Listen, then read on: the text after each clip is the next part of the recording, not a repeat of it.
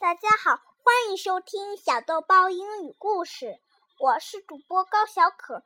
今天我讲的故事是《I Am Sledding》，是我在美国写的。那时候我才六岁。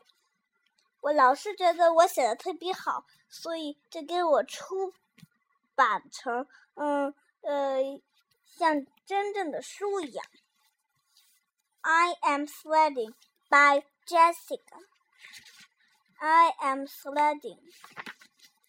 I go sledding that day. I am so excited because I go sledding. Sledding was fun. I feel I was swimming in the sky. And I play in the playground. I am happy. And my whole body was wet. The water threw my body all the way to my feet. That day was very fun. I laughed until the whole day was gone. The end. About the author.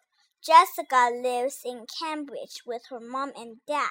She likes to ski and to eat ice cream. 我的故事讲完了，谢谢大家。